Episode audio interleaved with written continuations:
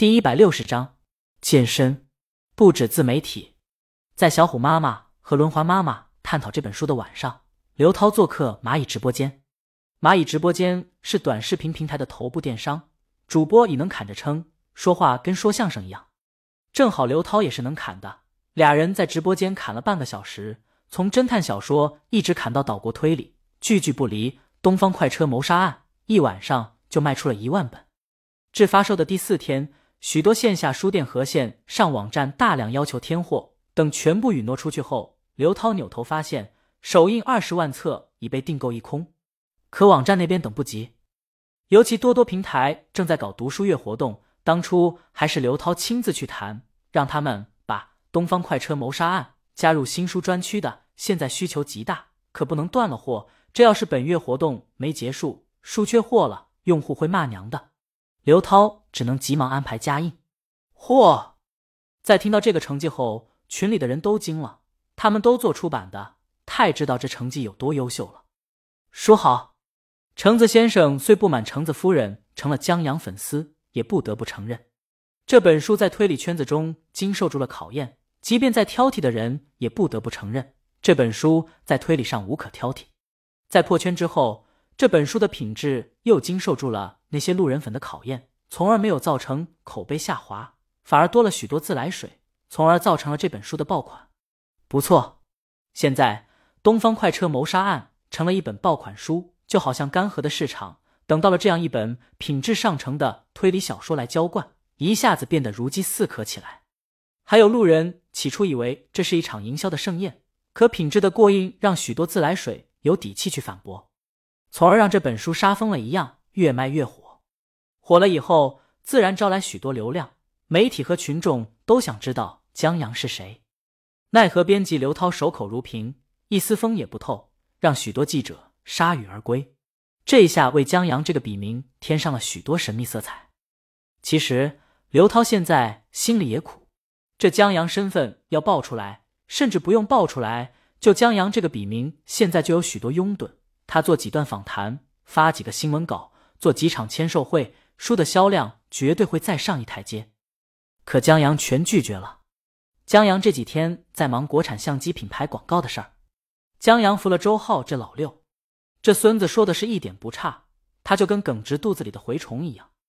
江阳联系耿直时，耿直本不想接这活儿，人每天跟四 A 广告公司合作呢。可在听了周浩拍不好这广告以后，他立刻来了兴趣。看了创意以后就接了下来，江阳提了个预算足够，这厮倒是没提王峥，可孙烨还真提了，他也是真敢。江阳回，那还是算了。周浩虽然拍的效果不好，但省钱，这招现学现用很有效。耿直让江阳给个报价，一切都是可以谈的。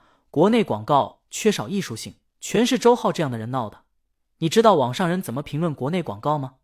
咱们广告是最像广告的。这要是周浩，一定把这话当做夸奖。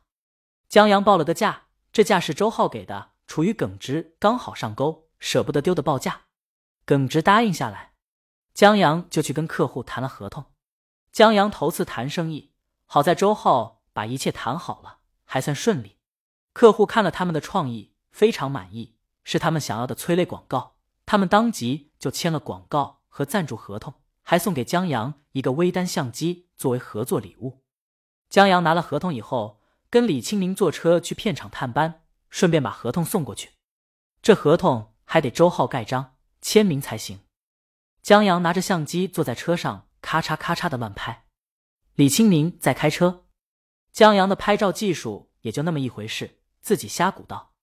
不过让江阳十分感慨的是，都到这个世界了，微单这么傻缺的名字还没变。真是傻缺到家了。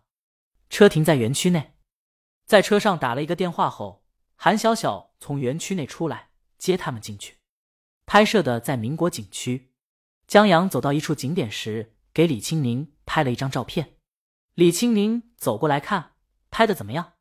江阳说他拍照技术的自信全是老婆给的，人长得好看，随便一拍都跟艺术照一样。韩小小听了翻白眼。周浩他们正在拍摄。拍第二集，贾队长和女扮男装的林静单聊。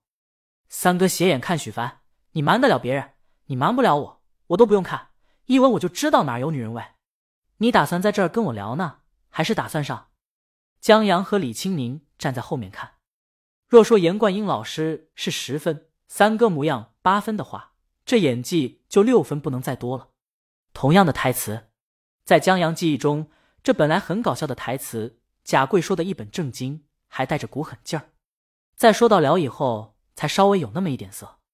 三哥这是全程在色眯眯，有点在故作搞笑和滑稽的意思。江阳觉得大可不必，在曲线救国这方面，贾队长是认真，绝不搞笑的。卡，周浩见江阳来了，还皱眉，让大家休息一下。李青宁去看许凡了。周浩问江阳：“你觉得怎么样？”江阳把他的想法说出来。这些台词已经够搞笑了，不用在演技上努力的滑稽。周浩点头。江阳今儿见到的已经算好了。这些话剧演员在刚开始的时候，那表演可真的是太放得开了。可影视剧和话剧不一样，台上放得开，哇呀呀叫，观众知道演员在表达愤怒；镜头前放得开，哇呀呀叫，那是傻子。周浩让助手把三哥叫过来，准备讲戏。江阳坐下，怎么才拍到这儿？周浩说：“前面调教演员了。”在邪门这方面，周浩足够的邪门。他为了调教这群话剧演员，演技不那么浮夸，愣不拍，每天让他们照着剧本自个儿表演。表演的次数多了，没那么大激情了，就懒得放开了。慢慢的，就有想要的那种感觉。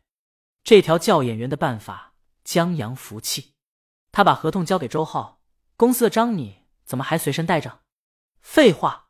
周浩觉得只有这时候他才是领导。你跟耿直谈妥了吧？谈妥了，别管多少预算，这孙子开拍后肯定还要超。这孙子就这德行，我给他的那个预算呢，是咱们能接受的预算基础上，我压了两成以后的预算。他倒是超了预算，你最多加两成回去，不能再多了。周浩盖了章，牛掰啊！江阳竖起大拇指，这么懂他。周浩没有理他，告诉江阳一定不要痛快答应，不然耿直那孙子。绝对得寸进尺。江阳答应，行。周浩看他手里的微单，客户给的，你玩吧，我还是喜欢单反。江阳说：“微单才是未来。”你懂个屁！周浩一脸鄙夷，在导演面前卖弄，太不自量力了。江阳还真心虚。那你说说，周浩，单反是健身器材，大单反加长焦镜，比带健身房还得劲。本章完。